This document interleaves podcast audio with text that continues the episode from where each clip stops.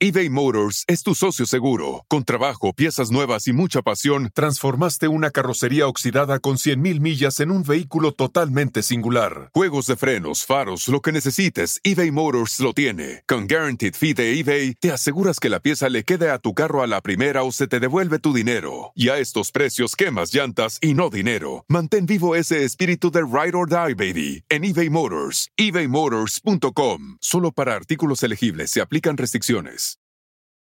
Emmy award winning John Mullaney presents Everybody's in LA, a special run of six live episodes created by and starring Mullaney that'll stream live on Netflix during the Netflix is a Joke Fest. The comically unconventional show will feature special guests where John Mullaney explores the city of Los Angeles during a week when every funny person is in it. Watch John Mullaney Presents Everybody's in LA, debuting May 3rd live at 7 p.m. Pacific Time, only on Netflix.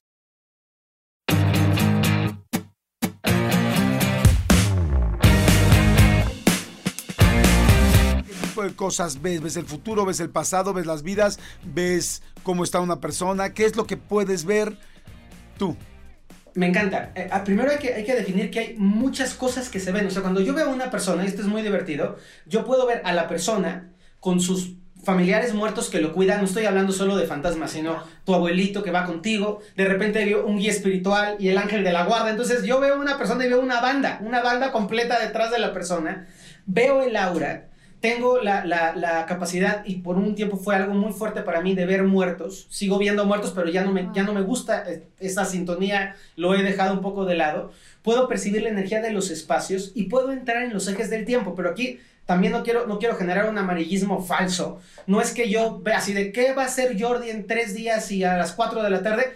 No, no, no tengo un cronómetro, no puedo elegir. Alguien viene conmigo y yo puedo ver rasgos como si fueran pequeños mini, cortos de, de 3, 4 segundos de eventos que vienen para la persona, pero no sé en qué momento específico van a venir. No, sé, no sé, si me explico. O sea, es como una sensación un poco rara. Aprendes a vivir con la atemporalidad porque sabes que algo va a ocurrir, pero no sabes cuándo y a qué hora va a pasar. ¿Y son cosas buenas o malas?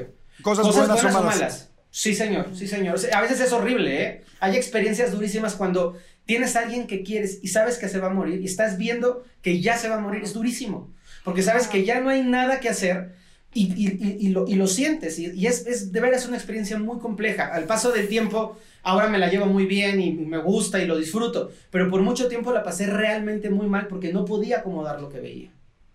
Oye, Fer, a ver, em, hace poquito tuve una conversación con un amigo donde él me preguntaba si yo creía en el destino. Y yo le decía, bueno, yo creo en que hay ciertas citas con la vida. O sea, que ciertos lugares en los que por seguro vas a llegar y otras cosas en donde hay como un libre albedrío, en donde tú puedes decidir si sí llegar a esa cita o no llegar a esa cita. Pero bueno, esa es mi propia creencia. ¿Tú crees en el destino? ¿Y qué es el destino para ti? Y creo muy como piensas tú. Yo creo que hay una diferencia entre el futuro y el destino. El destino son momentos muy cruciales que para mí representan menos del 2% de lo que nos pasa, pero que son cosas que sí o sí van a pasar. Por ejemplo, que nuestros papás se hayan juntado y nos hayan engendrado, eso es destino. No, no había manera de que nosotros estuviéramos aquí sin ese par de papás. El que tú de repente tengas un accidente en un momento de la vida o te dé algún tipo de enfermedad muy particular puede ser un punto de destino y no hay de otra y te va a tocar. Algunas parejas emocionales son destino, algunas circunstancias de vida son destinos, llegar a algunos lugares es destino, pero es muy importante, pero muy chiquito. El resto, el 98%, 97% de nuestra vida es futuro. Es decir, vamos construyendo cómo llegamos al destino. Entonces yo tengo una analogía muy clara, ¿no? Que tú tengas que ser hija o hijo de tus papás, eso es inequívoco. Pero los papás pudieron haberse encontrado una noche y haberte engendrado, o pueden haberse quedado viviendo juntos cinco años, o pueden haberse pasado la peor de las experiencias de vida con la persona que engendraste, pero ya no era tu destino. Tu destino era conocerlo y engendrar. Pasarte sufriendo 15 años, eso ya no es destino, eso ya se llama tontería y es un acto de elección, porque si no decimos, es que, es que es mi destino. Iba a decir peor, pero no me salen las malas palabras. No, decir, oye, dice, y pasarla sufriendo 15 años se llama matrimonio, ¿no? no, ya no es destino, ya es una friega. No, no es cierto. Exacto, pero es, es elección. Y esto está padre, porque si no caemos en el juego de todo es destino, entonces el que yo me va a llamar en la chamba es destino. No, el que te va a llamar en la chamba es que no te levantas a trabajar, cuate. ¿no? O sea, es muy diferente el destino, esos puntos focales que son súper interesantes, a el futuro, que lo vamos construyendo con las decisiones, con los pensamientos, con las acciones que vamos viviendo. Ok, está muy... Oye, y ese, y se puede cambiar el destino, o sea, la gente que ya tenemos, o sea, ya está escrito, por ejemplo, cosas más mundanas, si me va a ir bien o no económicamente, si voy a lograr tener una empresa o no. O sea, ¿esas cosas no eh, están escritas? Eso no. Está, por ejemplo, que tú tengas una oportunidad de trabajo. Se está en tu camino que tú te volvieras este, locutor. Pero, ¿qué haces con la locución? Depende de ti, no del destino. La oportunidad está ahí. El que, el que yo me encuentre con ustedes, de alguna manera es destino. Pero nos podemos encontrar caer mal y ya, o podemos encontrarnos caernos bien y construir algo juntos. Y eso aplica a todas las partes de la vida. Cuando alguien dice, es que era mi destino sufrir, nadie tiene por destino sufrir. Es, tu destino era encontrarte esa situación, incluso una enfermedad, que son durísimas. Hay enfermedades que se llaman enfermedades kármicas, que son destino y esa persona le tocaba, por ejemplo, el Alzheimer. No estoy diciendo que todo el Alzheimer es destino, eh, quiero aclarar, pero una persona en concreto le toca. Pero ¿qué vive él con el Alzheimer? ¿Cómo lo vive su familia? ¿Con qué interesa lo atraviesa? Eso es futuro, no destino. Entonces, el destino nos influencia y nos toca, pero no nos determina. Nos determinan nuestras decisiones. Imagínate. No, imagínate. Oye, ¿y tú cómo ves todo? Porque, como dices tú, ha habido como muchos cambios muy rápidos en, estos últimos, en esta última década. Por ejemplo, la televisión, ¿no? Mucha gente dice, la televisión va a vivir, no va a vivir, ya está todo el contenido digital en YouTube, en las plataformas, tal. El radio, ahora ya están los podcasts. Tú fuiste de los primeros en creer en los podcasts. Hoy toda la gente que nos está escuchando está escuchando un podcast y, sin embargo, en México todavía se está redescubriendo, se está empezando a descubrir lo que es el podcast ¿Cómo ves el futuro tanto de lo que era la televisión, los medios tradicionales, como la tele y el radio? Yo, yo creo que eh, en, en ese punto en específico, creo que México especialmente el país México está en una posición geográfica bien chingona en la que muy pocos países están porque tenemos esta ventaja de que podemos ver en Estados Unidos lo que eventualmente se va a acabar consolidando en México, específicamente en la industria del entretenimiento. Personalizándolo, yo sabía que el, que el podcast hace tres años se iba a consolidar como un medio muy fuerte porque en Estados Unidos ya se están consolidando podcasts muy grandes y, no solamente por cuestión de fe, sino por cuestión de economía. O sea, eventualmente estas plataformas en Estados Unidos van a querer replicar ese mismo modelo en México. Entonces, tenemos como esta ventanita al futuro en la que nos ponemos en una posición única. Ahora, sumado a esto, si queremos realmente estar en la punta de lanza, podemos observar lo que está pasando ahorita en Estados Unidos y eventualmente, seguramente va a pasar eso en México. Pero pues como te digo, el progreso humano funciona como un péndulo. O sea, la ironía está en que pues muchas veces estos videos de internet eran como una antítesis a estos programas muy largos de televisión. O sea, mis primeros videos duraban tres minutos y ahorita estamos en una síntesis en la que agarramos como que esta parte casera de estos videos o estos videoblogs y lo mezclamos con una duración de un formato un poco más largo y tenemos esta, este híbrido que son los podcasts. O sea, los podcasts es el hijo deforme entre un blog y un radio y, y una televisión. Entonces, eventualmente algo vamos a migrar bien distinto. Y lo que a mí me, yo siempre lo he dicho, o sea, la forma en la que comuniques tu mensaje es 100% negociable, el fondo no. O sea, el, fondo, las ideas que tú estás compartiendo, eso es algo muy personal y no creo que lo debas prostituir. Sin embargo, la forma en la que lo compartes es 100% negociable. Si el día de mañana veo que los podcasts están muriendo, yo no tengo problema de dejar los podcasts e irme a los hologramas o a no sé qué salga después. Entonces, es, es, es entender esa... esa pues esa forma de trabajar del humano que es, pues te gusta algo, después te caga eso y sacas algo completamente distinto y luego sintetizas y luego te, acaba cagando esa síntesis y ya ves como un péndulo. Vuelves otra vez con el péndulo. Está buenísimo, está buenísimo. Hay algo que cuando yo estaba, cuando yo empezaba a escribir, decían es como, es como la palabra clave de cuando quieres que se te ocurra una historia. Y, y, otra es la emoción que está detrás, ¿no? Y decían, este, la palabra clave es ¿qué pasaría si? Y yo creo que no solamente se aplica a algo como escribir o a, algo como una canción, sino en general, modelos de negocios, este, tecnología. Si, si arrancan con la pregunta, ¿qué pasaría si? ¿No? Completas la frase y puedes crear muchas cosas. O sea, a alguien algún día se le ocurrió la televisión plasma, ¿no? ¿Qué pasaría si fuera así? ¿Qué pasaría si, si los celulares no tuvieran botones, ¿no? O sea, como que creo que es una, es una clave en general cuando, cuando, cuando estás pensando en algo que quieres en, para incentivar a tu creatividad, ¿no? Y siento que otra de las cosas es la emoción que traes detrás. ¿Qué tanto piensas tú que la emoción que uno trae detrás ayuda a materializar un proyecto creativo? No, muchísimo. Digo, a lo mejor suena cliché, pero realmente creo que el, el, dedicarte a algo que te guste mucho te blinda de los momentos difíciles. Por ejemplo, si a mí me gusta mucho, pues a mí me gustan mucho los podcasts realmente. Si el día de mañana me lleva la, la chingada porque digo algo, me equivoco y me intentan cancelar, este, a lo que voy a gravitar naturalmente es a lo que me gusta. Entonces, si lo que me gusta son los podcasts, pues independientemente de que me tope con este bache, voy a acabar gravitando lo mismo. Cuando tú te dedicas a algo que no te guste, no tienes como que esa inclinación natural que te va a permitir seguirle a pesar de que te esté yendo muy mal. Entonces, es como una manera de hackearte. Yo soy, yo soy mucho de hackear este, mis, mis hábitos y mi personalidad para ponerme las mejores condiciones para poder ser algo, hacer algo bueno. Entonces, el, dedicarte a algo que te gusta precisamente creo que es como un blindaje natural a esos momentos difíciles porque naturalmente cuando estés estresado te vas a gravitar a eso que te gusta. Si lo que te gusta, digo, si lo que haces no te gusta, pues cuando te lleve, o sea, cuando te vaya mal no vas a tener esa inclinación natural que te va a acabar favoreciendo. Oye, y de los... ¡Qué razón! ¡Qué fuerte, ¿no? Porque si te, si te dedicas a lo que te gusta, o sea, me decían a mí muy seguido mi papá, me decía, si te dedicas a lo que te gusta, hazlo y el dinero llega después. Sí, no, incluso creo yo que cuando, obviamente el dinero es importante, no, no, no, no me gustaría tampoco pecar de inocente, sin embargo, cuando te dedicas a lo que te gusta, el proceso se transforma en la recompensa. Lo demás es una cereza del pastel. O sea, si a ti te gusta escribir y te estás dedicando a escribir, en el momento que estás escribiendo estás dedicándote a lo que te gusta. O sea, esa es la recompensa. Lo demás, claro que es bienvenido y lo prefiero. Sin embargo, el hecho de que estés dedicando tu tiempo a algo que te apasiona para mí es la recompensa en sí. Lo demás es súper es súper bienvenido y el dinero es como oxígeno que te permite seguir respirando, pero el premio está ahí. El premio está en que estás en ese proceso que te gusta hacer. Oye, dime una cosa.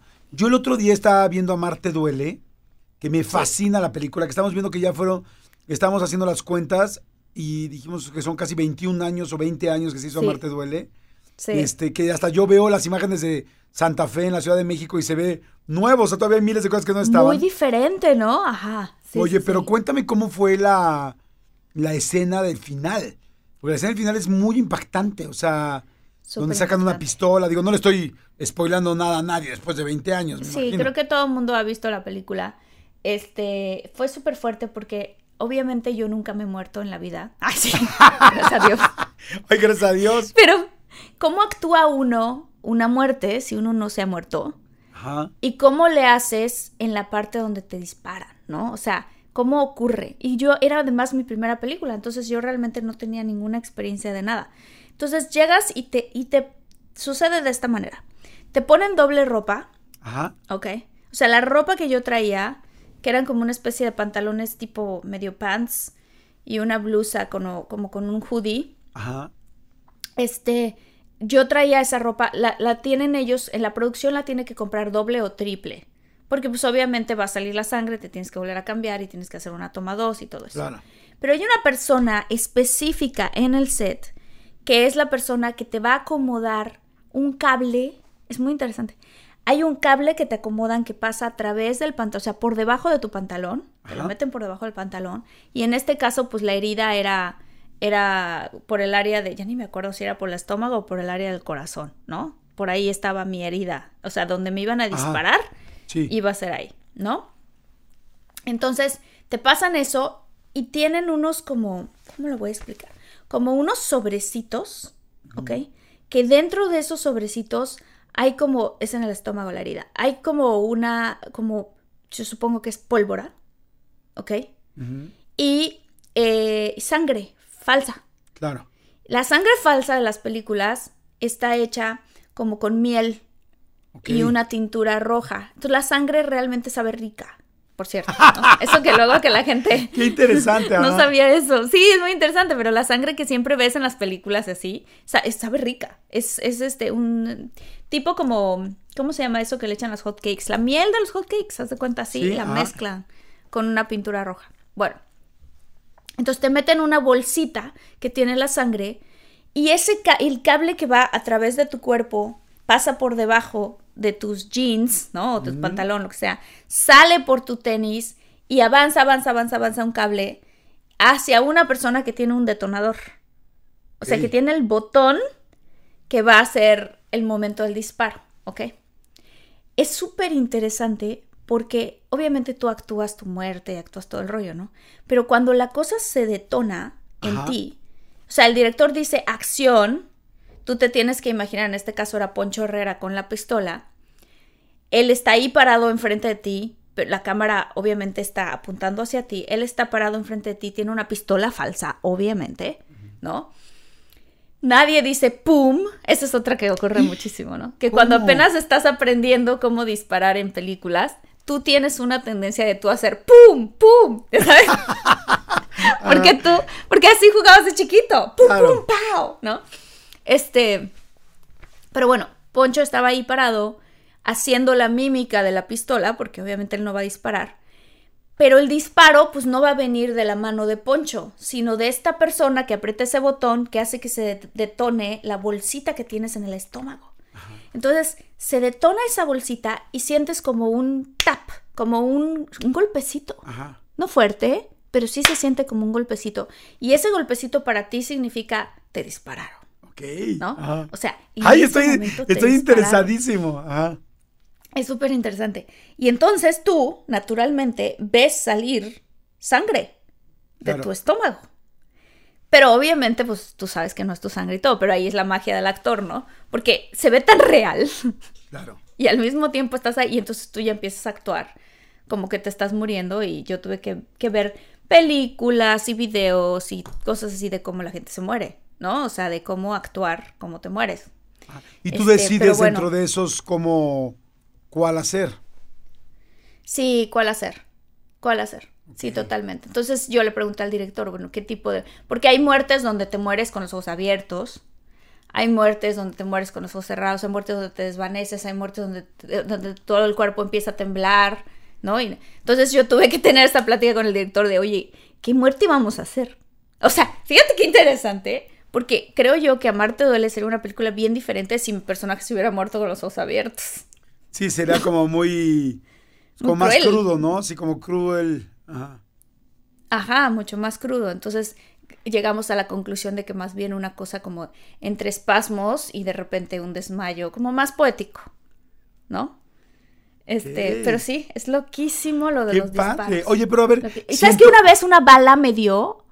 ¿Cómo una bala? Una bala me dio en una, en, estaba haciendo una película que se llama Smoking Aces y teníamos toda una secuencia de pistolas, de disparos por todos lados. Y entonces, eh, otra vez, la persona de las, de las, este, de los props y de las armas acomodan. ¿Ves esas escenas donde llega alguien a un bar y de repente empiezan a disparar ta, ta, ta, ta, ta en todo el bar y explotan botellas y explotan vidrio y ya sabes, así. Pues en realidad esa persona no está disparando balas, está disparando la salva, nada más, ¿ok? No, o sea, realmente no, no se dispara ese. Sí, pero para que salva, salga la chispa de, en la pistola. Sí, sale la chispa. Pero, pero a veces lo que sale, lo que sí sale son de la pistola, los casquitos de las balas, pero las balas vienen vacías, sin pólvora. ¿Ok? Esos casquitos de todas maneras salen volando. Okay. Y si te, y si te caen, tú lo ves en las películas que, ¿no? En cámara lenta incluso ponen las balas así, porque sí caen de verdad.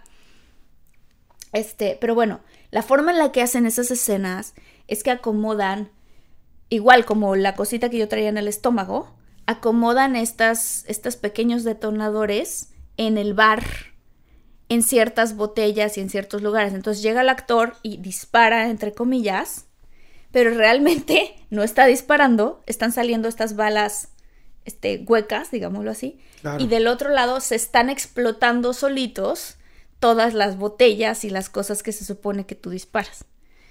Y en una escena así, yo estaba en plena escena y traía el pelo como muy esponjado y encima traía unas extensiones. Entonces, cuando traes extensiones en el pelo es pelo que no es tu pelo. Claro. Y no sientes mucho. Y el actor que estaba grabando conmigo de repente vio que una bala de estas calientes me cayó en el pelo y se estaba, se estaba quemando mi pelo. o sea, porque caen muy calientes. Dijeron que actriz tan me dio un zape. me acuerdo perfecto. Este, que me dio un zape y yo así de, ¿qué le pasó? ¿Por qué me pegó? Y me dice, tenías una bala que te estaba quemando el pelo. Y yo, ay, gracias, me salvaste. ¡Wow! Oye, pero si dices que entonces cuando disparan, pues evidentemente nadie dice pum, alguien da una señal, hace cuando llega Poncho Herrera y de repente dice, ¿cómo te llamaba? ¿Cómo se llama tu personaje ahí? Renata. Y te dice, Renata, o no se vayan, o no sé, hasta aquí llegaste, cabrón, no sé qué habrá dicho, cuál sería su línea. Y entonces agarra, levanta la pistola, y entonces el que realmente macha el disparo es el que te aprieta el botoncito de lo que te explota a ti en la panza. Y ahí todo el mundo dice, ah, ya, ya, ya le dispararon. sí, o sea, yo nunca escuché, dice, yo nunca escuché un pum. Pum. Nadie dice eso. nadie dice un pum, porque imagínate, si alguien dice un pum y después yo en mi estómago, tres segundos después, siento el golpe, ¿a qué reacciono? ¿Al pum? ¿O al golpe en el estómago de, la explosión de la sangre? No, pues al de la explosión de la sangre. Entonces nadie dice pum. Eh, este Poncho nada más levanta la, mano y dice Renata y entonces dispara, entre comillas, pero no está disparando porque esa pistola no tiene ni balas ni sonido. Y la persona que está... Es, de plástico. Y la persona que está cerca está viendo cuando él aprieta el gatillo para tratar de sincronizar que en ese momento te explote a ti la panza. Pues es que no importa porque en ese momento la cámara no está grabando a Poncho, me está grabando a mí.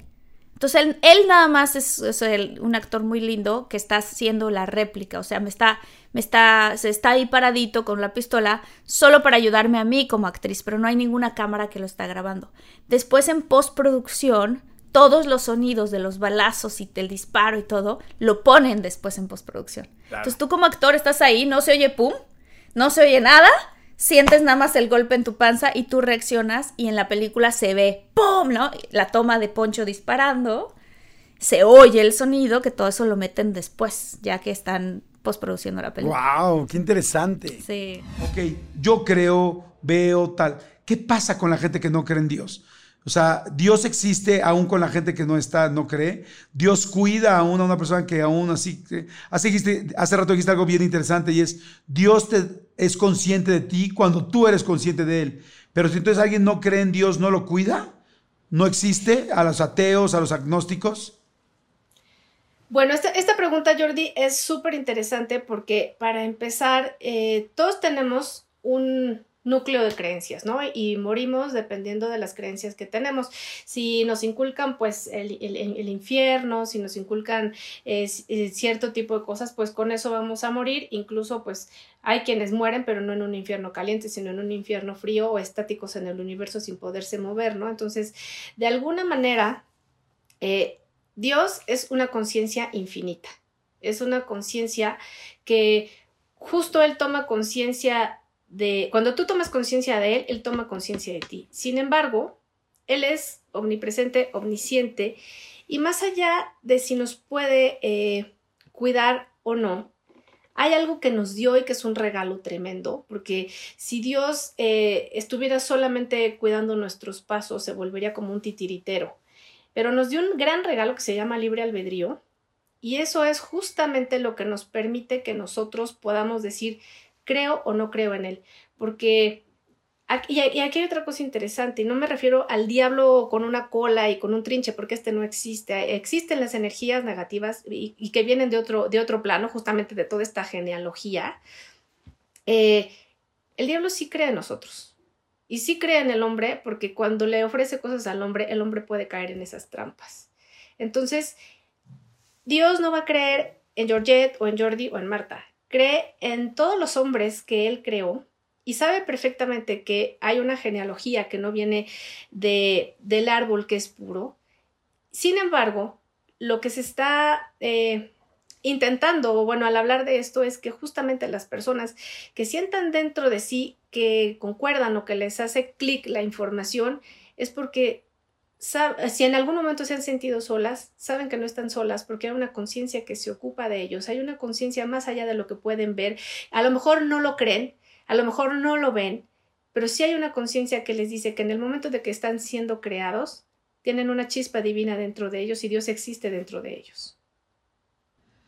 ¿Y si Entonces, a lo mejor no creen en Él, pero Él sí cree en ellos porque hay una parte de Él en, su ADN.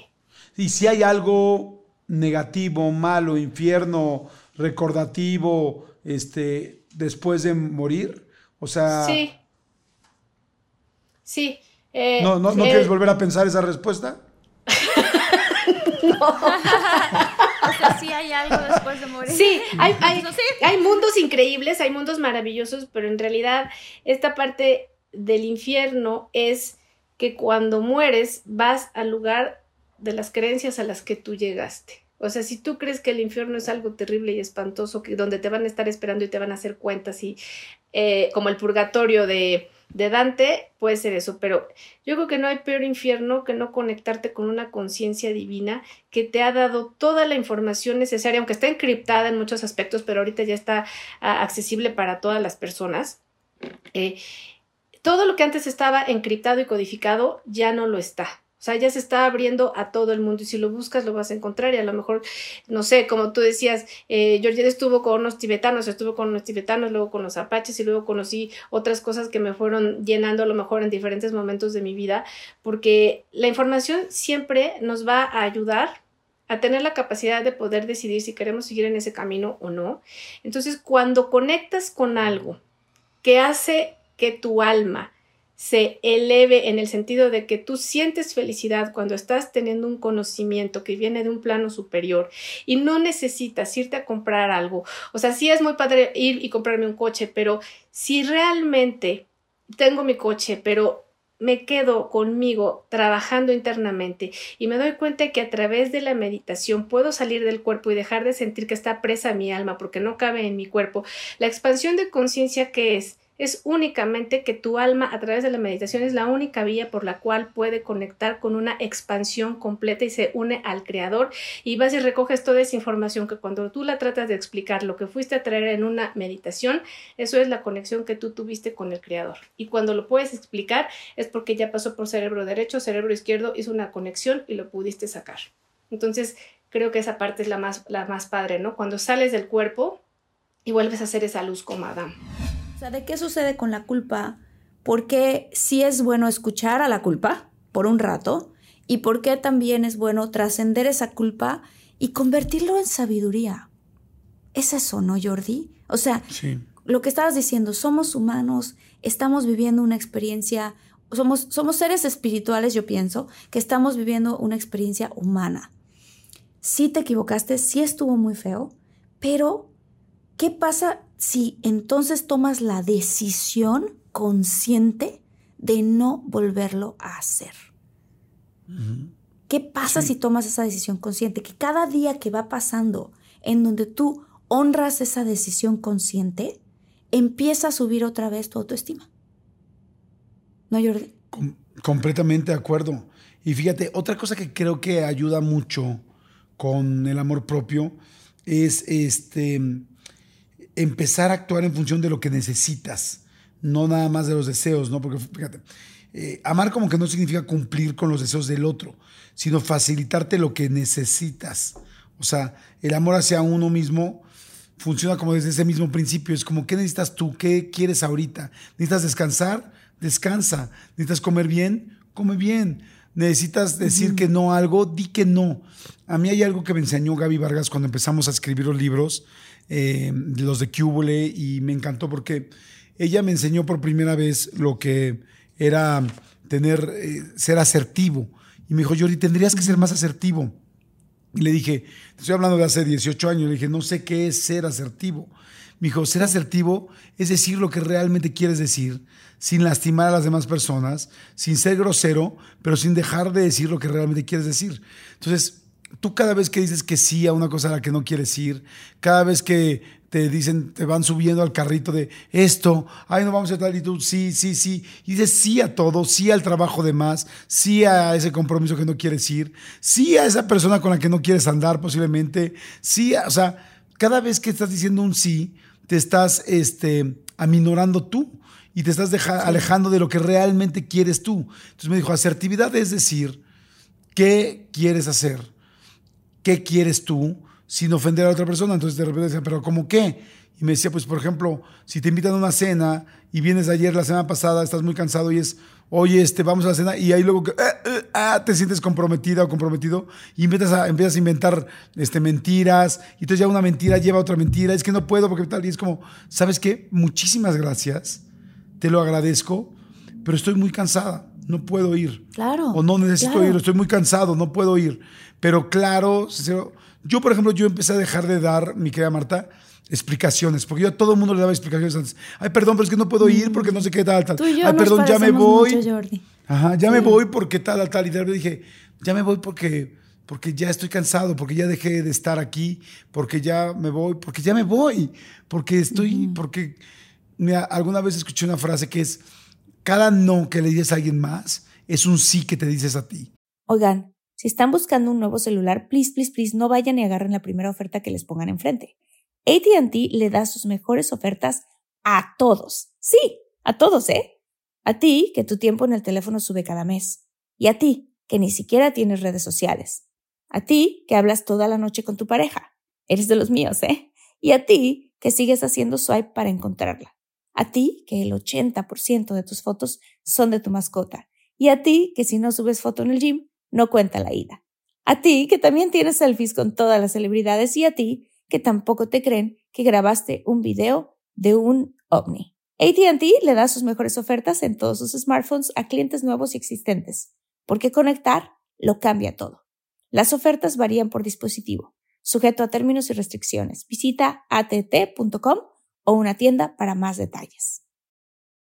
O sea, cada no que le dices a alguien que realmente quiere decir no, pero cuando estás cediendo todo el tiempo y siempre haciendo cosas que no quieres hacer, estás yendo contra la persona más importante que eres tú.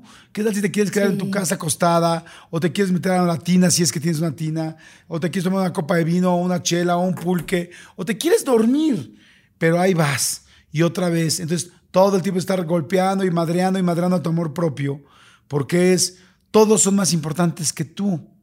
Sí, cada vez que haces eso, tal cual, no estás, no estás escuchándote a ti mismo. Y no significa que ahora, a partir de ahorita en adelante, le digas que no a todo, sino que tiene que ver también con conocerte, conocerte a ti mismo y decir, no, ¿sabes qué? Este, sí, ya es la una de la mañana y sí me quiero ir. Y no, y como dice Jordi, no necesariamente tienes que, no, es que mira, porque mañana tengo trabajo y entonces, no, bueno, buenas noches, me la pasé muy bien, muchas gracias, ¿no? O sea, como este tipo de cosas, eh, disculparse mucho.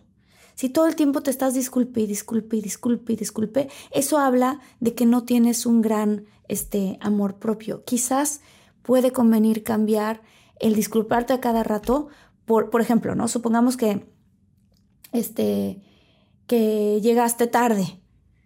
Una persona que tiene un poco más de amor propio, en primera no llega tarde, ¿no? Pero bueno, supongamos que llegaste tarde por una situación que te pasó. Una persona que tiene un poquito más de amor propio dice, eh, muchísimas gracias por tu paciencia y por haberme esperado.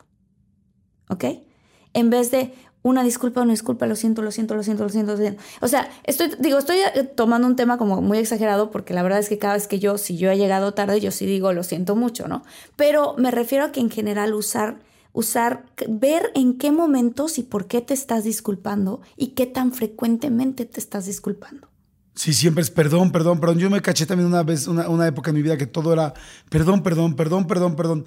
Y saben que lo que está diciendo Marta es bien interesante, muchólogos y muchólogas, porque es neurolingüística, o sea, esta, esta, el PNL, la programación neurolingüística, lo que tú vas diciendo, vas programando tu cerebro. Hemos hablado muchísimo de eso aquí en el, en este, en el podcast. O sea, si tú todo el tiempo te dices, perdón, perdón, perdón, te estás siempre poniéndote abajo. Discúlpame, la gente que dice, ay, qué bonita ropa. No, la encontré en promoción. Ay, qué padre trabajo. Ay, lo hicimos en equipo. Ay, qué tal. Es como, ya date tu lugar porque te estás programando. ¿Qué es numerología? Claro que sí. Em, qué, interesante experiencia, qué padre experiencia. Ahorita, ahorita te platico ¿Por qué puede darse algo, algo así? La numerología, como su nombre lo dice, son números. Para mí la numerología es algo más científico que esotérico.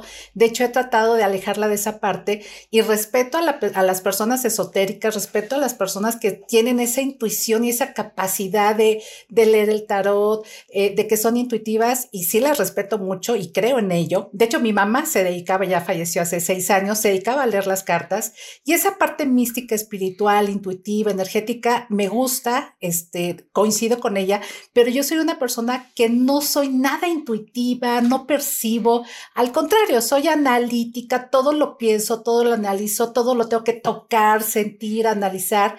Y em, la numerología me gustó porque es algo que no tiene que ver con la intuición. Los números son para mí como códigos, son códigos que si tú tienes la información que significa esos códigos, esos números, nos aporta información súper, súper interesante y muy valiosa. Por ejemplo, hay una parte que es la parte conductual, que es entender cómo somos nosotros por nuestra fecha de nacimiento, esos códigos que están develando información, cómo eres, cuál es tu tendencia en tu forma de ser, eh, una persona que llega a una consulta, bueno, ahorita todo vía, vía Zoom, em, le explico cuáles son sus áreas a trabajar, cuáles son sus recursos internos para salir adelante en la vida, etcétera.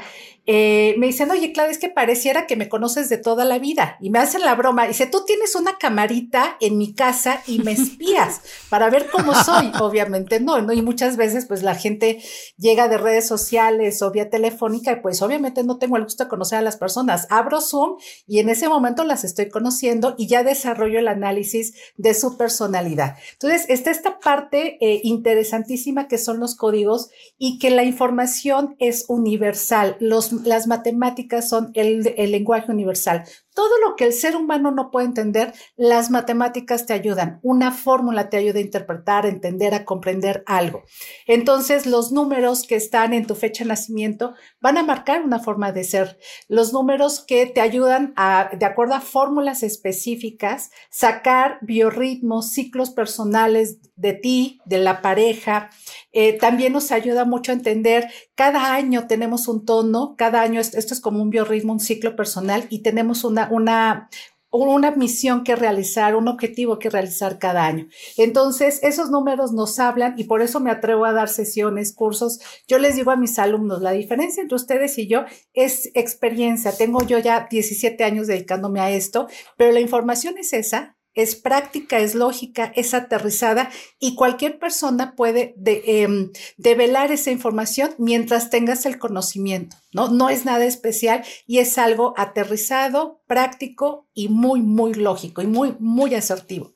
A mí, a mí lo que me encanta, Clau, es que estás diciendo para todos los muchólogos y muchólogas que nos están escuchando y para Marta y yo que ya queremos saber qué qué onda con nuestra vida, es, es que es científico. Y es cierto, o sea, si tú haces una cuenta, aún los que somos terribles en la matemática, dices que aquí no hay más. O sea, queda muy claro cuánto queda, queda muy claro cuánto es una multiplicación, una división, o sea, es una ciencia exacta.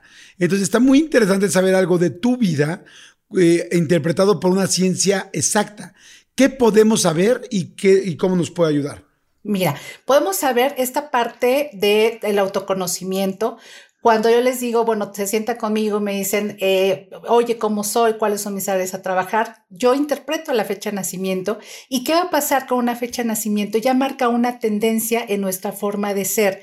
Los ejemplos de vida y el aspecto genético maximizan o minimizan esa tendencia que ya tengo. Entonces, por ejemplo, em, en pareja, ¿no? A ver cómo, cómo llevarse mejor. Ah, bueno, sacamos la numerología de, de cada uno y darles tips para entender cuál es tu esencia, cuál es tu naturaleza. Y muchas veces nos pasa que nosotros estamos esperando algo que no nos pueden dar las personas. Una, una pareja súper introvertida y yo quiero que me platique todo.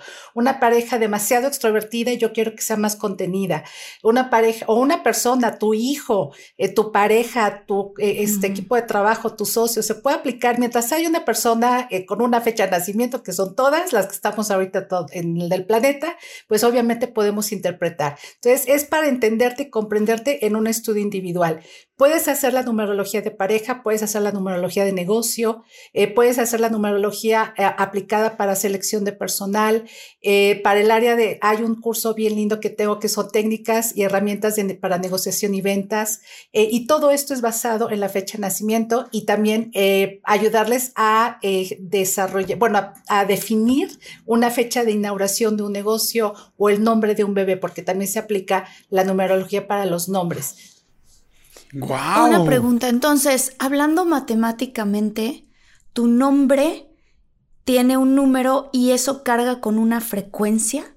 Así es, así es. Igual, se le da, de acuerdo a una tablita específica, se le va a dar un valor numérico a cada letra. Y entonces el nombre va a tener una numerología, ¿no? Y aquí en una, eh, el objetivo que yo, lo, el que yo tengo es cómo apoyar a las personas. A veces, por nuestra fecha de nacimiento, tenemos una forma de ser, una tendencia. A lo mejor una persona eh, en su forma, forma de ser muy dos, muy seis, que, que ya veo, Martita, tú tienes un seis y un dos tienden a ser las personas que, nacieron en junio, que nacieron en febrero, este, o que su día de nacimiento suma seis o su día de nacimiento suma dos. Estas personas tienden a ser, les cuesta mucho trabajo poner límites, muchísimo trabajo. Entonces, las personas que, que suman cuánto, perdón? Cuando el día de nacimiento suma dos o suma seis, o las personas que nacieron en el mes de noviembre, en el mes de febrero o en el mes de junio. Tenemos un 6 o un 2 en el mes. Entonces son personas que tienden a, ceder demasiado y les cuesta muchísimo trabajo poner límites. Entonces, ¿qué buscamos en el nombre? Eh, que eh, hacer una combinación del nombre como lo, como lo tienes eh, para que de acuerdo al valor numérico que ya tenemos, de acuerdo a esta tablita, de un número, por ejemplo, en este caso un 1. El 1 es el, número del individualista, el que sabe poner límites, el que dice ya basta, etcétera. Entonces, una persona que no sabe poner límites, buscaríamos en su nombre y apellidos que de un 1. Y entonces ahí jugamos con la primera letra del, del, un apellido, el Martínez lo abreviamos, este, la forma como te dicen, para que sumando del número que me va a apoyar aprender a poner límites. Entonces te ayuda muchísimo. Claudia, y por ah. ejemplo, si nosotros vamos a tener un, o sea, si voy a tener un hijo, entonces yo podría escoger el nombre en base a la numerología para lo que quiero de él. Si quiero que sea más líder, si quiero que ponga, o sea, es como que, que, cómo es, cada letra tiene un valor y a ver, entonces, qué nombre de los cinco que tenemos, de los diez que nos gustan, se acerca más a lo que queremos que sea Así nuestra persona. Y más que a lo que queremos que sea, Jordi, la idea, lo ideal es, porque me buscan para este servicio, lo ideal es que esperarnos a, tenemos una cita previa y de, la, de todos los nombres que tienen la, eh, ya la, la pareja definido, escogemos dos o tres que estén apoyando la tendencia a equilibrar la fecha que sabemos que van a ser. Ah, Pero muchas veces no tenemos la fecha exacta. Tenemos un, o sea, tienes la fecha porque ya te, ya te la dijo el ginecólogo, pero a lo mejor se adelanta, se adelanta una semana, etcétera. Entonces yo lo que les pido a las parejas es que se esperen a, ya definimos primero dos, tres nombres que nos gustaron y que van en armonía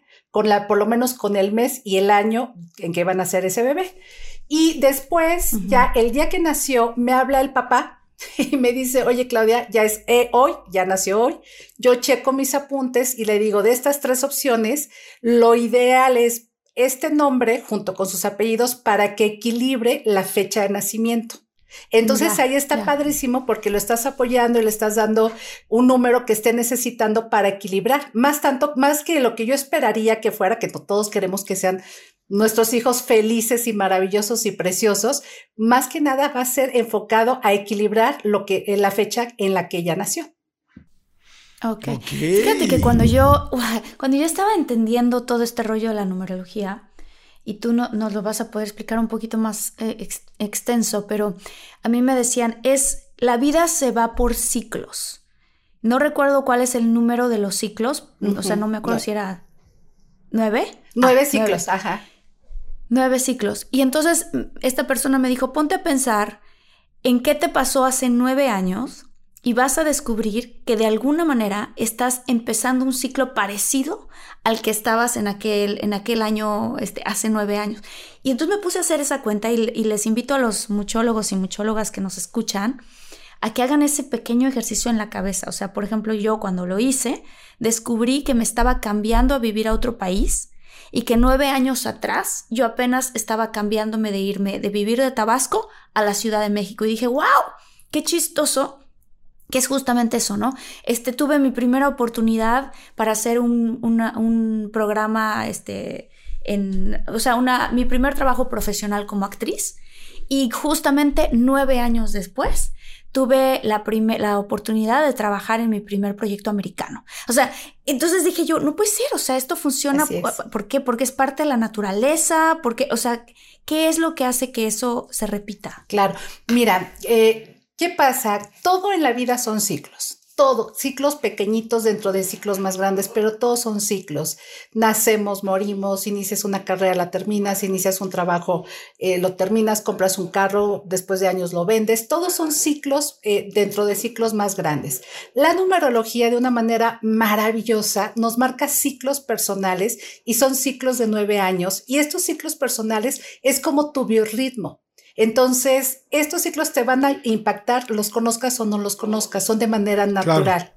Lo creas o no lo creas, ¿no? Exactamente. Entonces, esto sí o sí ibas a hacer un cambio. Seguramente estabas en año personal 5, nueve años después vuelves a estar en año personal 5 y se vuelven a dar cambios porque 5 significa eso. ahorita lo vamos a platicar al detalle.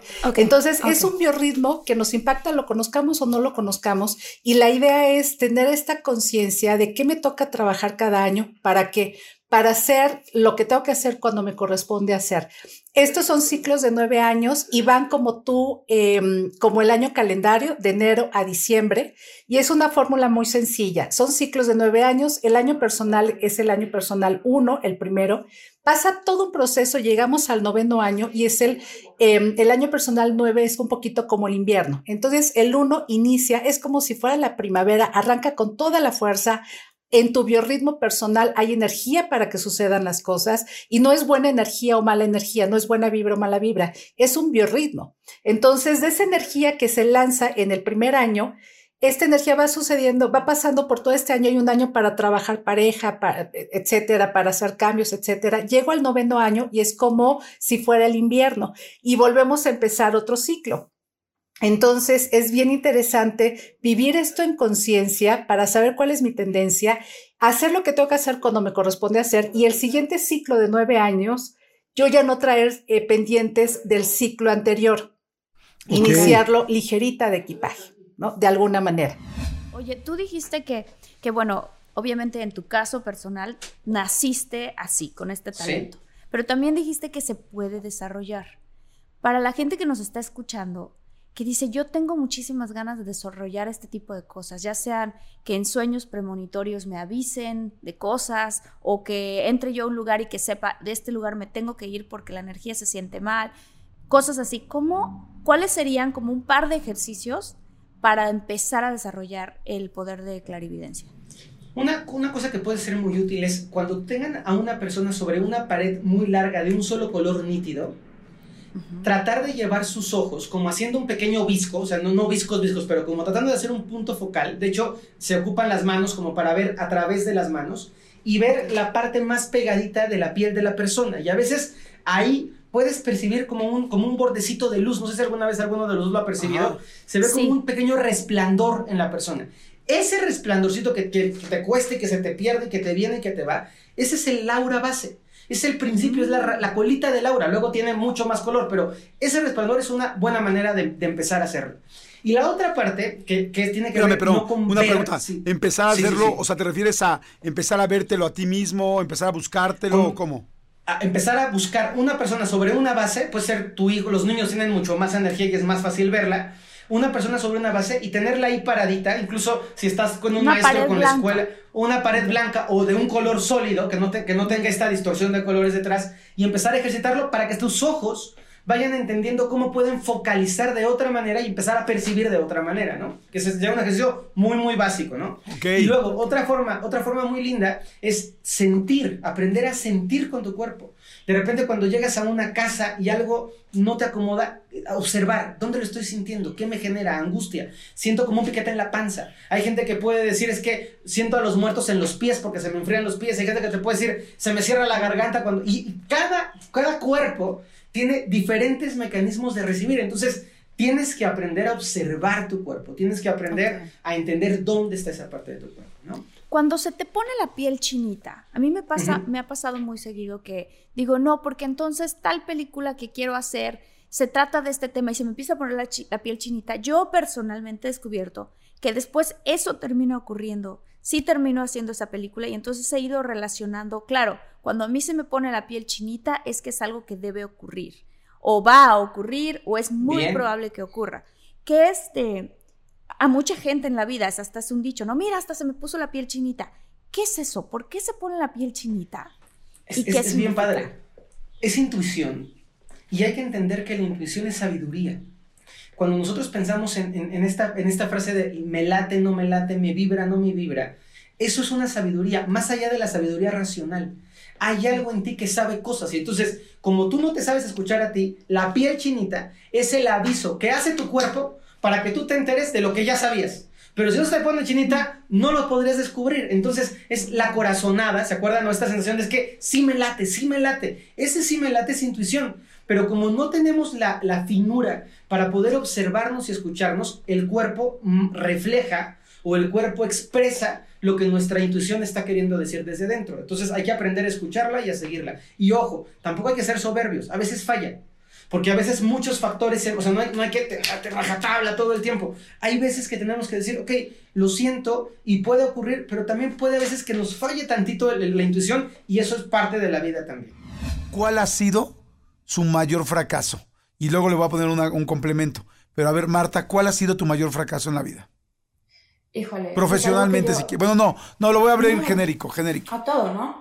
Algo que yo consideré para mí un gran, gran, gran fracaso. Ya después en terapia aprendí que no era un fracaso, sino una lección. Eh, mi divorcio. Eso sí, lo consideré como de los fracasos más grandes de mi vida. Pero, pero bueno, fue una lección. No fue un fracaso. Claro.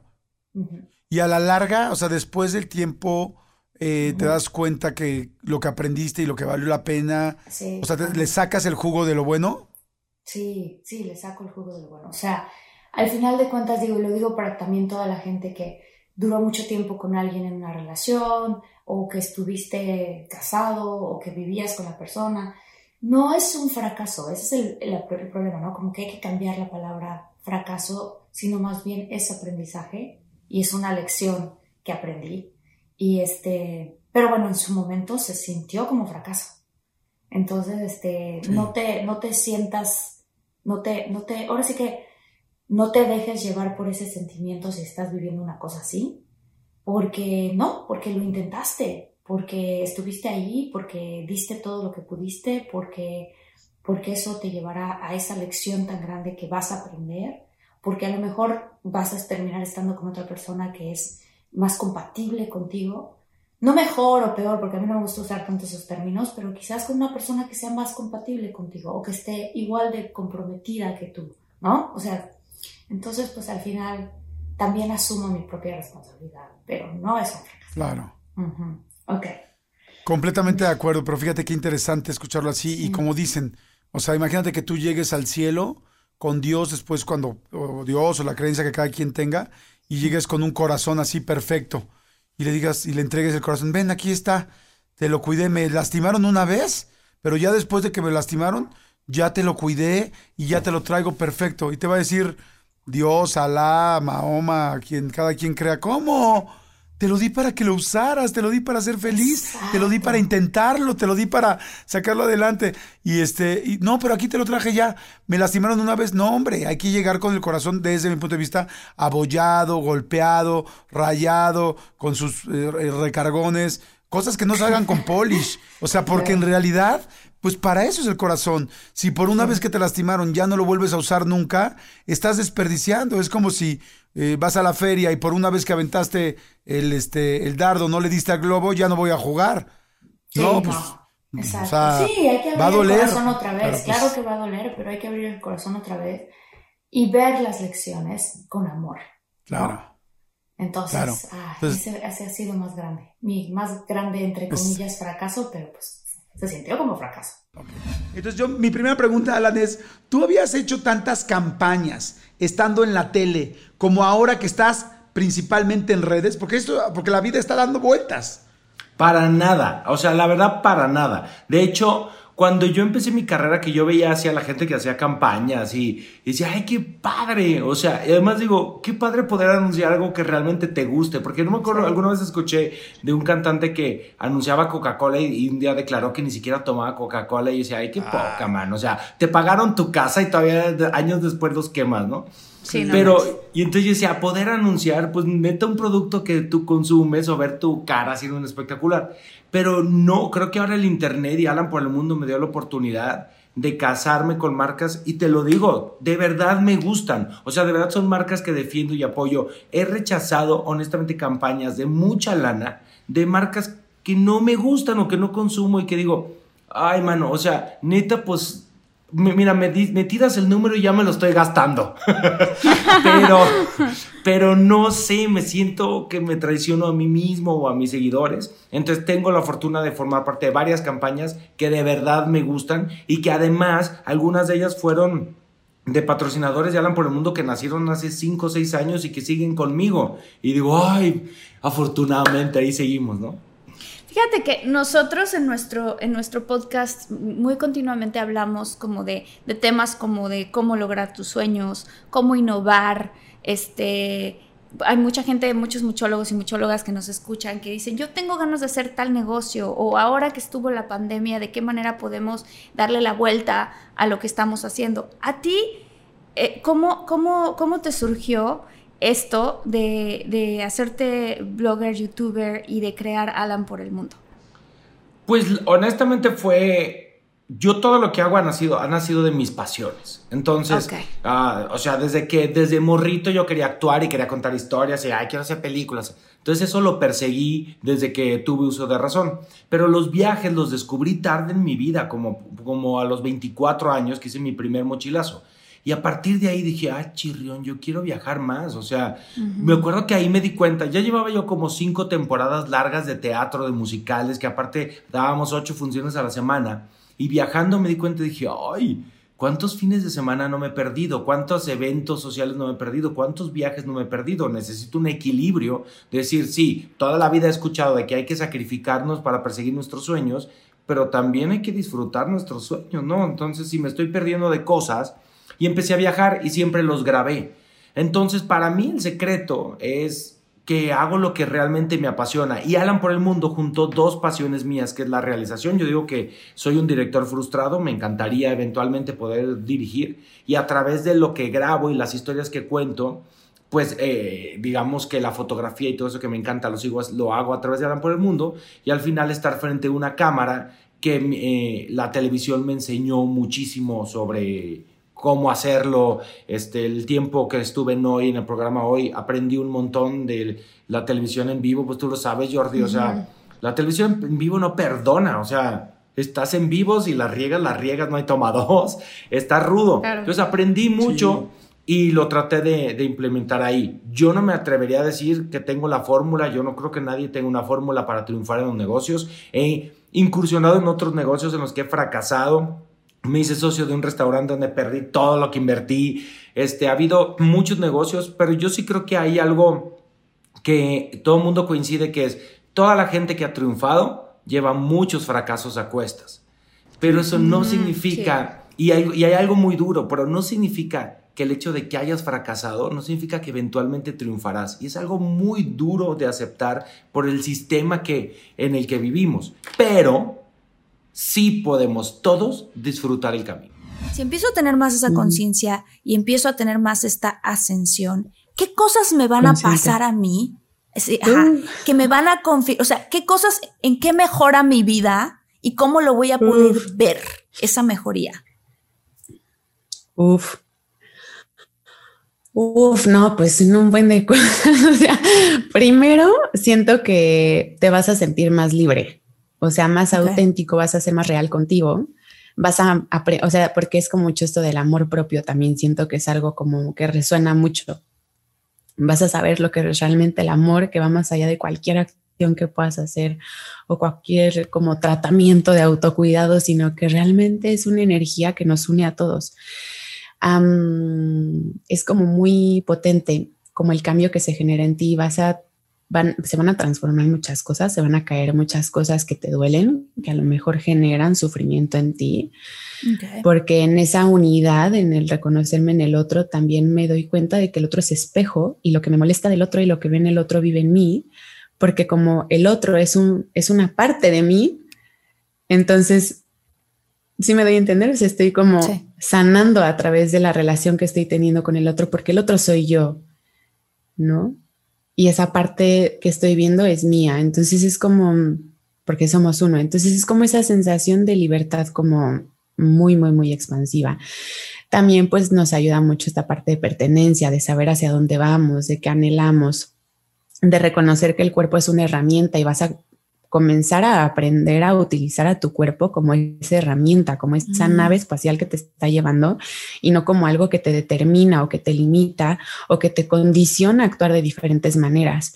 Igual con la mente, ¿no? Lo mismo, de que, o inclusive nuestra personalidad. ¿Cuántas veces no hemos dicho, es que yo soy así, ¿no? O sea, es como muy potente decir eso, porque realmente como tu personalidad cambia a través del tiempo y no eres tu personalidad tampoco. Entonces te da un grado de libertad, de soberanía y de responsabilidad como muy grande. Y siento que todos los seres humanos estamos como en búsqueda de eso, de ser libres, de ser amados y de sentirnos o sea, que pertenecemos a algo y el estar en ese como caminar consciente la ascensión es como reconocer que ya pertenecemos, pertenecemos desde antes de nacer. te va a ayudar también a cambiar pues ciertos hábitos de tu vida, a ser más compasivo, más amoroso, a estar más presente, pues igual ser más abundante, crear y ser consciente de que eres co-creador con el creador, con el padre, con el universo de tu, de tu realidad, ¿no? Eres como parte de esa, de esa danza, ¿no? De creación constantemente. Y mm, se te va a caer mucho la, máscara de víctima también, como no ah, puedo, esto porque me pasa a mí, no sé qué, ¿no? Y es como de, no, pues yo elegí esto, elegí a mi O sea, yo elegí es muy interesante porque te he escuchado hablar diciendo yo elegí. Yo elegí a mi familia, yo elegí a mi marido, yo elegí. O sea, uno elige a las personas con las que, con las que se rodea. ¿Cómo? ¿cuáles, son los, ¿Cuáles son los distractores que nos mantienen encerrados para no poder ver mm. nuestro verdadero yo? Yo siento que lo que más es como el no sé, el maravilloso, el famoso ego, que se ha hablado mucho de ello. Ah, entonces, a ver, a mí me gustaría como hacer una diferencia. Una cosa siento que es la mente, porque siento que la mente es uno con la mente del universo, con la mente de Dios, entonces no la veo como algo malo, al contrario, o sea, siento que es muy potente y siento que te ayuda mucho a crear muchísimas cosas, porque para crear pues tienes que sentir, pensar y luego hablar y actuar. Entonces, ¿no? Y luego siento que está la parte del ego. Y como a mí me gusta, como me gusta, como, o como lo he sentido, la parte del ego es como esta parte de em, como tomar o sentir que somos un pensamiento, una creencia, una emoción, una dinámica, que estamos condicionados a una historia, a un, o sea, como el ego, si estamos, no sé en qué momento lo inventamos, ¿no? Porque siento que ni se sabe todavía eso, pero como agarrar como cosas externas y definirnos con eso. Siento que eso es lo que más, este, más puede como em, condición, bueno, no, como mantener en este ciclo al, al, cualquier persona. Y pues todos los maestros también hablaban de eso, ¿no? O sea, Buda hablaba del desapego y de que era como, o sea, que nosotros éramos algo más allá, ¿no? y, y Jesús pues hablaba de, del amor incondicional y de que éramos estos hijos de Dios y que lo demás era como parte de un aprendizaje y una experiencia hacia el amor. Entonces, cuando te aferras mucho a algo, por eso vienen luego como las noches oscuras del alma, en, en, el que algo se te cae externo, y es cuando entran como las crisis, ¿no? De que, ¿quién soy? Y entonces ahí es donde la invitación es a decir como, ok, no me voy a agarrar a otra cosa, ¿no? De yo soy ah, la mamá de tal, sino de que quién realmente soy yo y es cuando voy hacia adentro. Wow, está interesantísimo, interesantísimo. Yo te quiero hacer dos preguntas. Eh, uno, me imagino, Mariela, que entonces tú, ya te, tú ya eres una persona que, estás en tu ascensión, estás ascendida, quiero decir, o sea, ¿te sientes en ese, momento o no? Estoy en el, o sea, yo siento que estoy en el proceso como tú y como Marta, o sea, nosotros siempre estamos en ese proceso de ascensión, ¿no? O sea, eh, pero si vas más adelantada, por ejemplo, que yo eBay Motors es tu socio seguro. Con trabajo, piezas nuevas y mucha pasión, transformaste una carrocería oxidada con 100.000 millas en un vehículo totalmente singular. Juegos de frenos, faros, lo que necesites, eBay Motors lo tiene. Con Guaranteed Fee de eBay, te aseguras que la pieza le quede a tu carro a la primera o se te devuelve tu dinero. Y a estos precios, quemas llantas y no dinero. Mantén vivo ese espíritu de Ride or Die, baby, en eBay Motors. ebaymotors.com. Solo para artículos elegibles se aplican restricciones. O sea, mm. eres una mm. persona que medita, eres una persona que haces yoga, eres una persona que has mm. encontrado a, cierta, a ciertos maestros, simplemente por lo que haces y te dedicas. Me imagino que vas un poco más arriba que yo si, si esto fuera una... no, pues, una carrera, porque no es una carrera, simplemente como que estás más consciente de ti, de lo que yo soy consciente para mí. Mi pregunta es si todo el mundo nos podemos ser conscientes, si tiene que ver con tiempo o con personas, este, y hay algo que me pasó una vez, este, bueno, mejor eso te lo, pregunto ahorita, pero a ver, esto, es, todo el mundo podemos hacerlo y tiene que ver con tiempo, si te aplicas, entiendo que va a ser más feliz, entiendo que va a ser más feliz en el fondo, pero tiene que ver con tiempo, con preparación, o cada quien somos distintos. Mm, fíjate que siento que es jurisdicción, como, no sé, como que siento que ese es un, un vínculo y como, un, como una alianza súper sagrada y personal que cada uno de nosotros tenemos con el creado, con nuestro propio proceso como del alma, ¿no? O sea, siento que es algo mega hiper sagrado. Entonces, no tienes de más avance que otro y tampoco siento que determine el que yo haga prácticas de yoga o meditación em, como cualquier cosa, porque, o sea, siento que es más como esta parte de qué tanto me abro al amor, qué tanto me amo a mí, qué tanto amo a los demás y, y abrazo también esta experiencia humana, ¿no? Porque tampoco se trata de esta parte que decíamos al principio, de que me voy a una, a una cueva y es como, así como de, oh, como que yo soy un ser. Te iluminas de golpe. Sí, o sea, como que, y siento que es algo, es algo que, mm, ay, que a veces estamos en, esta, en este momento de, mucha conciencia y al ratito no, y otra vez sí y otra vez no, y es como un recordar. No es tanto que lo aprendas o que no lo tengas, sino que recuerdes que todo eso ya vive en ti. Entonces, pues, ¿cuánto tiempo duraremos en este recordar? No sé, ¿no? ¿Cuánto tiempo en, o sea, no sé, ¿no?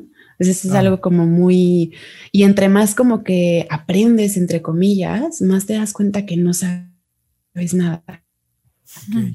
Oigan, a ver, ¿alguno de ustedes dos les ha pasado esto, eh, Marta o Mariela, y todos los muchólogos y muchólogas que me están escuchando? Hace mucho que, hace un rato que no me pasa, pero ha habido dos o tres veces en mi vida que de repente me he visto en el espejo, no voy al baño, tal, lo que sea, de repente me veo en el espejo y me estoy viendo y digo, ay cabrón.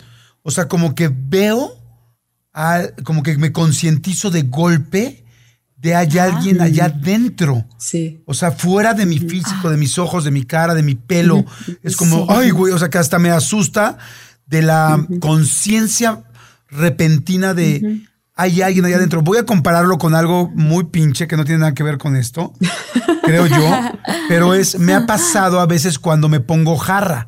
O sea, cuando tomo y de repente me estoy poniendo borracho, me ha pasado que de repente llego y me concientizo un segundo de mí, de, de como de alguien que está dentro de mi alma, no de mi parte física. Pero entonces digo, lo puedo comparar con que dos o tres veces cuando me pongo jarra lo siento, pero mínimo al 5%, 10%. Pero van dos o tres veces que así normal, sin nada, llegas a un espejo y es como si el espejo te dejara ver tu alma alguien le ha pasado allá afuera? Pónganos en los comments y les pregunto, ¿a ti Marta te ha pasado? Y después Mariela, ¿te ha pasado y tiene algo que ver? ¿Te ha pasado Marta? A mí me ha pasado como en diferentes momentos. O sea, yo recuerdo que la primera vez que tuve una especie como de despertar en donde me di cuenta que como que había un alguien dentro de mí que era más sabio que yo. Y que, y que podía observar a mi yo terrenal. O sea, no sé si esto suena medio loco para quienes lo que crean, pero, pero me pasó literalmente que estaba yo lavando los trastes y, y tenía que lavar los trastes con mi hermana. Era el día que le tocaba a mi hermana lavar los trastes, esto es de chiquitas. Y de repente mi hermana eh, se aferró a que ese no era su día cuando yo estaba segura de que sí. Y entonces medio nos peleamos, se fue y yo dije, ay, bueno, pues ahora voy a tener que lavar los trastes yo, ¿no? Pero sé perfecto que no era mi hermana. Y entonces dentro empecé a tener un diálogo. Ay, no se vale, ¿cómo es posible? Y de repente algo me pasó que empecé yo a observar ese diálogo. ¿Ok? Y no, es que a mucha gente le ha pasado, ¿no? Que te peleas con tu novia o con tu pareja y dices, no, la siguiente vez que la vea le voy a decir esto, esto y aquello. Y de repente, ¡pum! Te haces consciente de que hay un diálogo dentro de ti. Y entonces me acuerdo perfecto que dije, a ver, hay un diálogo ahí. Y entonces de repente dije, ¿y entonces quién es la persona que está escuchando el diálogo?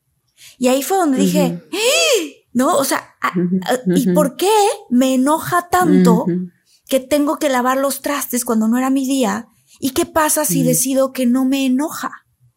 Y me acuerdo que dije, mm, voy a decidir que no me enoja porque voy a ser más feliz si decido que no me enojo. Mm. Y entonces le cuento esta historia a mi papá y mi papá me dijo, te diste cuenta de la voz que hay dentro de ti y eres, y tú, el tú superior, eres ese observador de esa voz, de ese diálogo. Entonces a lo mejor esto que te pasó a ti, Jordi, que te pasa con el espejo, ¿no? Y que también hay un ejercicio muy tonto, que es un poco como medio de Halloween y esas cosas, ¿no? Pero tú puedes agarrar una vela, meterte al baño frente al espejo con una vela, apagas la luz y empiezas a ver cómo tu cara empieza a cambiar en la reflexión, en el reflejo, y tú sabes quién eres tú.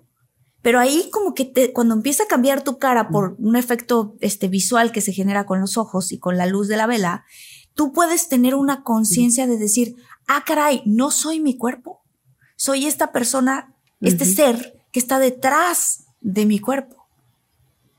¿No? Digo, esa es mi experiencia, Jordi, este, y, la, pues, la, comparto contigo y con Mariela.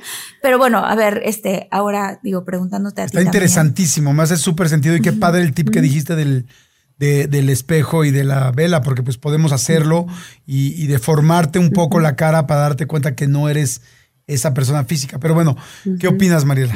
¿Y te ha pasado, no? Sí, justo. Sí, justo. O sea, que siento que ese es como el aha moment, ¿no? En el que te das cuenta de que pues soy algo que no. ¿Quién es mí? Que sí, que no ¿Quién, es yo, no? ¿Quién es yo? No soy mi cuerpo. ¿Quién es yo? no soy estos pensamientos de enojo sino quién soy, el observador de todo eso, ¿no? El co-creador de todo eso y es como súper bonito y sí, sí, o sea, en, silencio, también en, el momento donde yo entré como de que locura así, que dije ya no puedo más con mi vida, estoy harta, fue como, como un momento así que como que se votó y entonces también me pasó parecido a Marta como esa sensación como, como de los dos, o sea, como de verte como por fuera y decir como de órale, ¿no? O sea, como todo lo que he creado y mira, o sea, la cara y, esto y mira lo que es, cómo se está moviendo y todo, ¿no? y dices como, wow, qué locura. Eso, ¿no?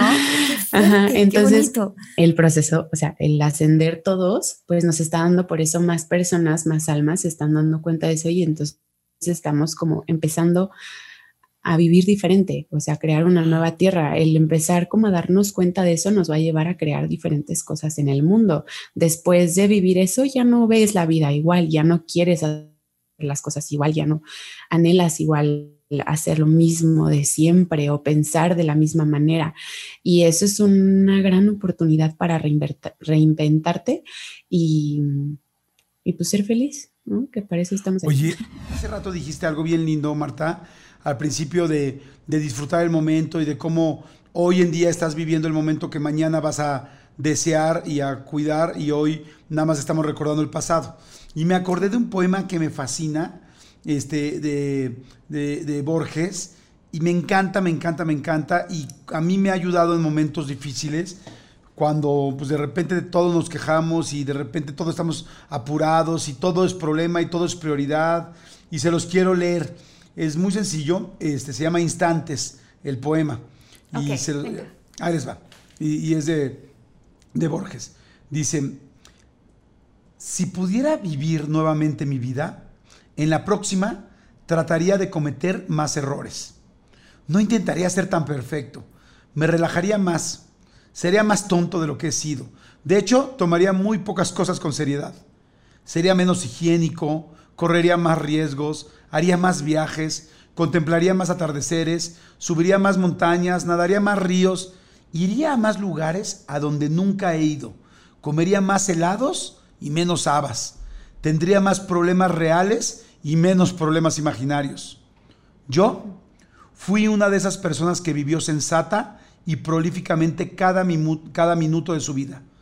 Claro que tuve momentos de alegría, pero si pudiera volver atrás, trataría de tener solamente buenos momentos. Por si no lo saben, de eso está hecha la vida, solo de momentos. No te pierdas el ahora. Yo era, era uno de esos que nunca iban a ninguna parte sin un termómetro, sin una bolsa de agua caliente, sin un paraguas o sin un paracaídas. Si pudiera volver a vivir, viajaría más liviano. Si pudiera volver a vivir, comenzaría a andar descalzo a principios de la primavera y seguiría descalzo hasta el concluir el otoño. Daría más vueltas en calecita, contemplaría más amaneceres y jugaría con más niños. Si tuviera otra vez mi vida por delante. Pero ya ven, tengo 85 años y sé que me estoy muriendo. Wow. Uf. Uf, qué poema, Jordi. no manches, me puso la piel chinita, no se ve, pero tengo la piel chinita, qué precioso poema. Además, sobre todo que cuando él lo escribió, pues ya tiene 80 qué? 85. 85 años. 85 años. Wow. Sí es para pues tomar eso de lección, ¿no? Claro, el asunto es, en serio, a veces tratamos de que todo sea tan perfecto y de ser nosotros tan perfectos que dejamos de vivir. Entonces, si tienes 85, 84, 83, 70, 39, 40, 50, 20, empieza a vivir ahorita. Cada minuto, cada minuto que tenemos es algo fantástico que podemos utilizar. Un día me preguntaron, ¿cuándo es demasiado tarde? Nunca mientras estés vivo. Mientras tengas un día más, mientras tengas un día más de vida, no es demasiado tarde, porque podrías haberte muerto sin saber, sin haber disfrutado ese último día. Entonces, al final, Hoy nosotros, todos los muchólogos que nos están escuchando, Marta y yo, Armando, el productor del podcast, es como si tuviéramos 85 años igual que Borges en ese momento, porque lamentablemente voy a decir algo bien fuerte, no sabemos si mañana nos vamos a morir. Claro. O sea, en realidad es como si tuviéramos 85 años ahorita. Entonces empieza a vivir todo eso, a romper más reglas, a disfrutar más, a vivir más, a gozar más, a controlar menos, a pelear más, a pelear menos, a dejar de preocuparte tanto por la razón y a tratar de ser más feliz, ¿no? Ay, qué bonito, Jordi. Oye, yo también encontré una cosa que, este, que me gusta mucho, que es de John Lennon.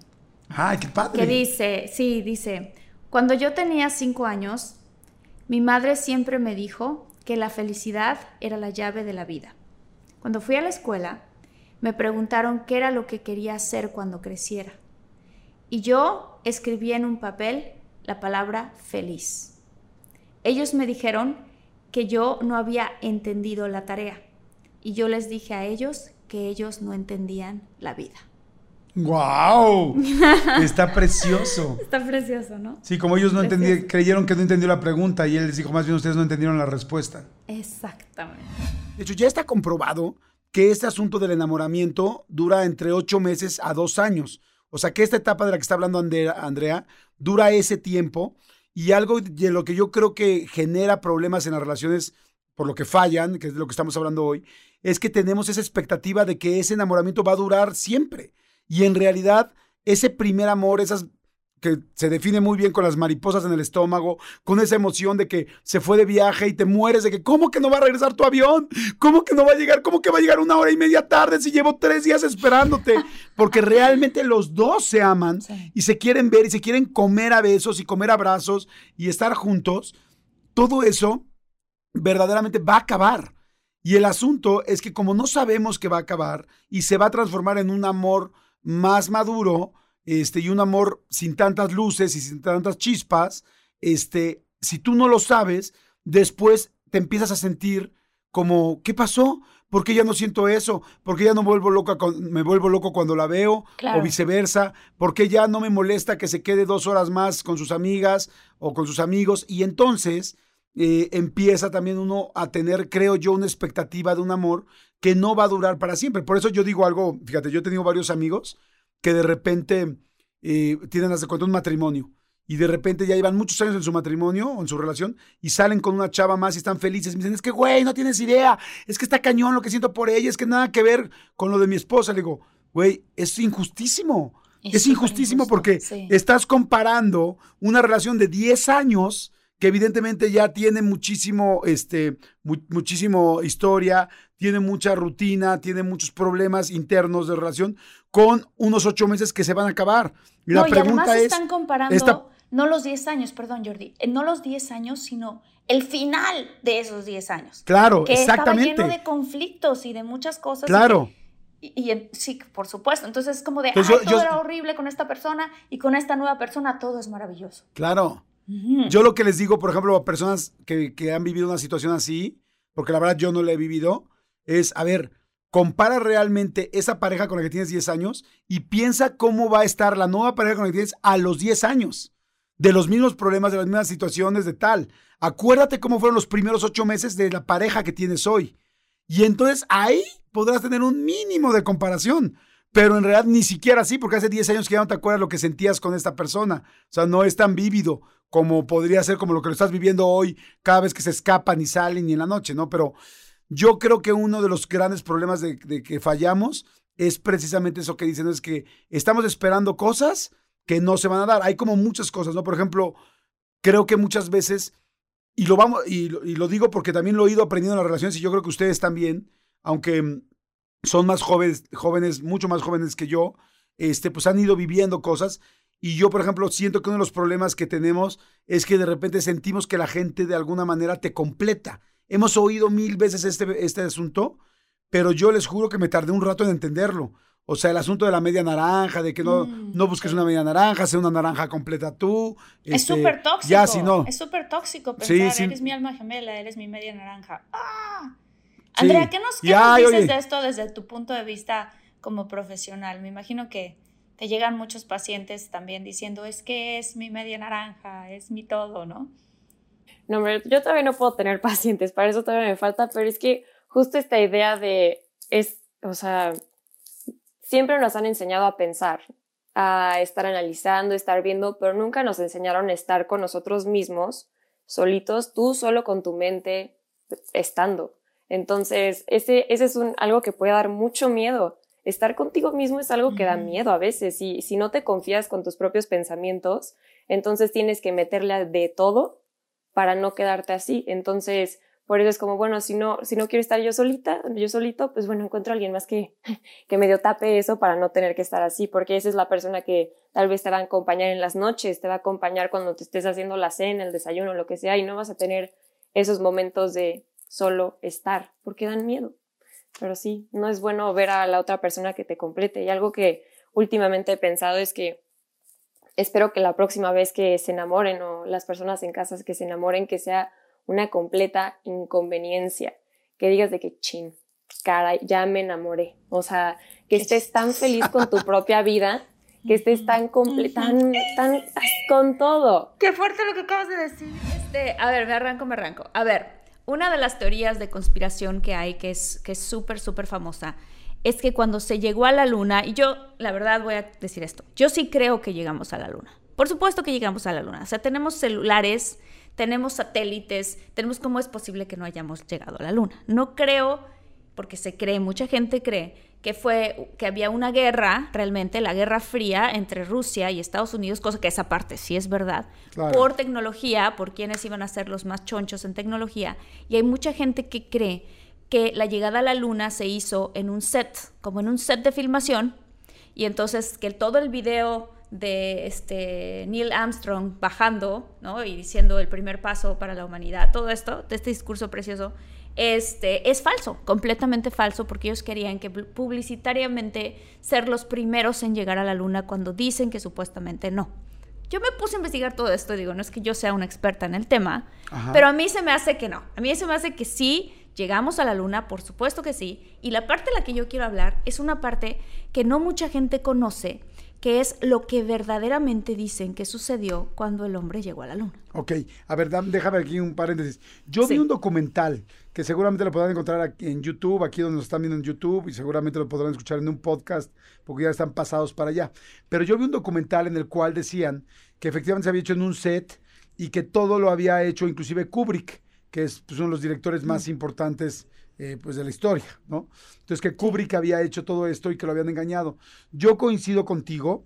La verdad es que hay un millón de cosas. No me acuerdo que decían que la bandera no se, que la bandera se movía. No, que la bandera de Estados Unidos se movía y decían, ah, ¿cómo se va a mover si no hay aire? ¿No? O sea, un millón de ese tipo de detalles, ¿no? De errores, ¿no? Aquí hay este error, aquí hay este error, tal, tal, tal. Pero la verdad, yo coincido contigo. O sea, como que digo, está muy cañón que alguien haga una mentira de ese nivel, que ninguno de los otros países lo descalifiquen categóricamente. O sea, imagínate, Rusia habrá dicho, o sea, será el primero en decir esto no es cierto, tal, y nunca se promulgó el, este, el gobierno ruso por decir fue una falsedad. O sea, y, como tú dices, digamos que hubiera sido falso, digamos así, que lo cual yo también no coincido, ¿no? Este, digamos, ¿tú crees que de esos años, que fue el que el 68, ¿no? De 68 hasta ahora no hubieran llegado ya? Pues evidentemente, ¿y por qué si ya llegaron nadie lo sacó? Pues ya no lo sacaron porque desde mi punto de vista, pues ya habían llegado. Entonces sí fue real el video. Ese es mi punto de vista. Pero a ver, cuéntame entonces qué pasó, cuéntanos qué sí pasó cuando llegaron a la luna. Pues lo interesante de todo esto es que cuando, cuando llegaron a la luna, eh, hay, unos, hay unas grabaciones que fueron soltadas hace no mucho, por cierto, Jordi, no sé. Digo, por, digo, yo las descubrí hace como tres años, pero creo que se liberaron hace apenas como cinco o seis años. Este, que son unas grabaciones de cuando estaban ellos llegando a la luna, ahora sí que alunizando, ¿no?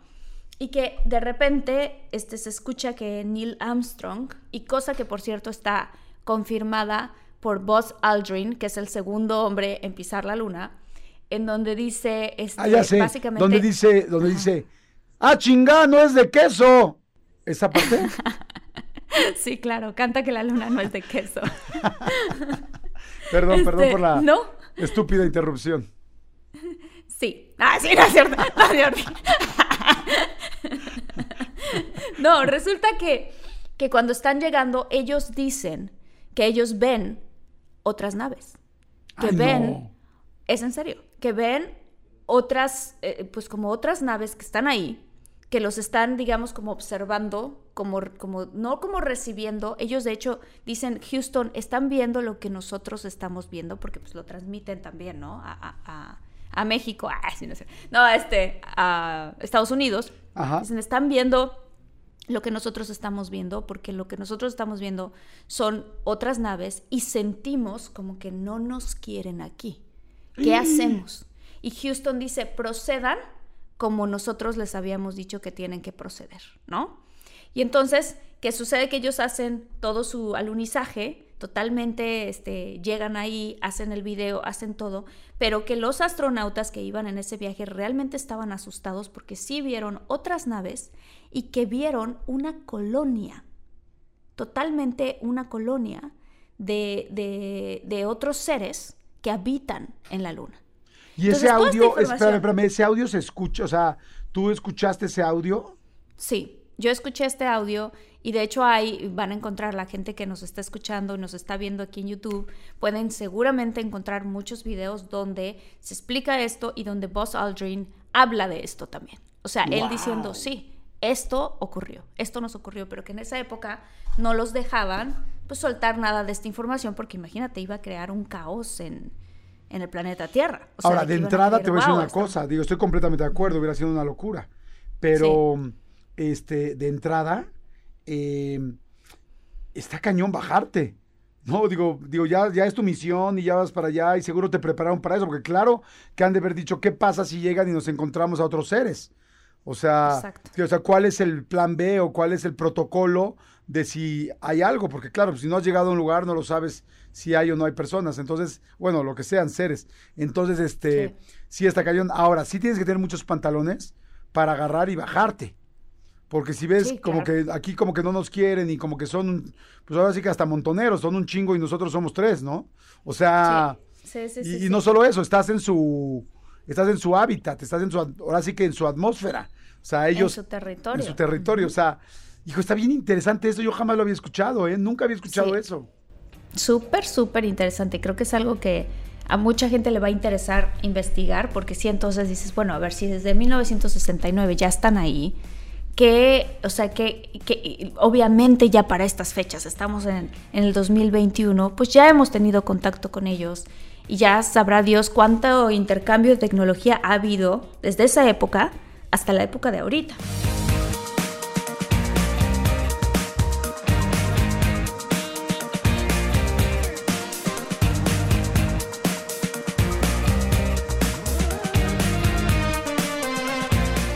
Emmy award winning John Mullaney presents Everybody's in LA, a special run of six live episodes created by and starring Mullaney that'll stream live on Netflix during the Netflix is a Joke Fest. The comically unconventional show will feature special guests where John Mullaney explores the city of Los Angeles during a week when every funny person is in it. Watch John Mullaney Presents Everybody's in LA, debuting May 3rd live at 7 p.m. Pacific Time, only on Netflix.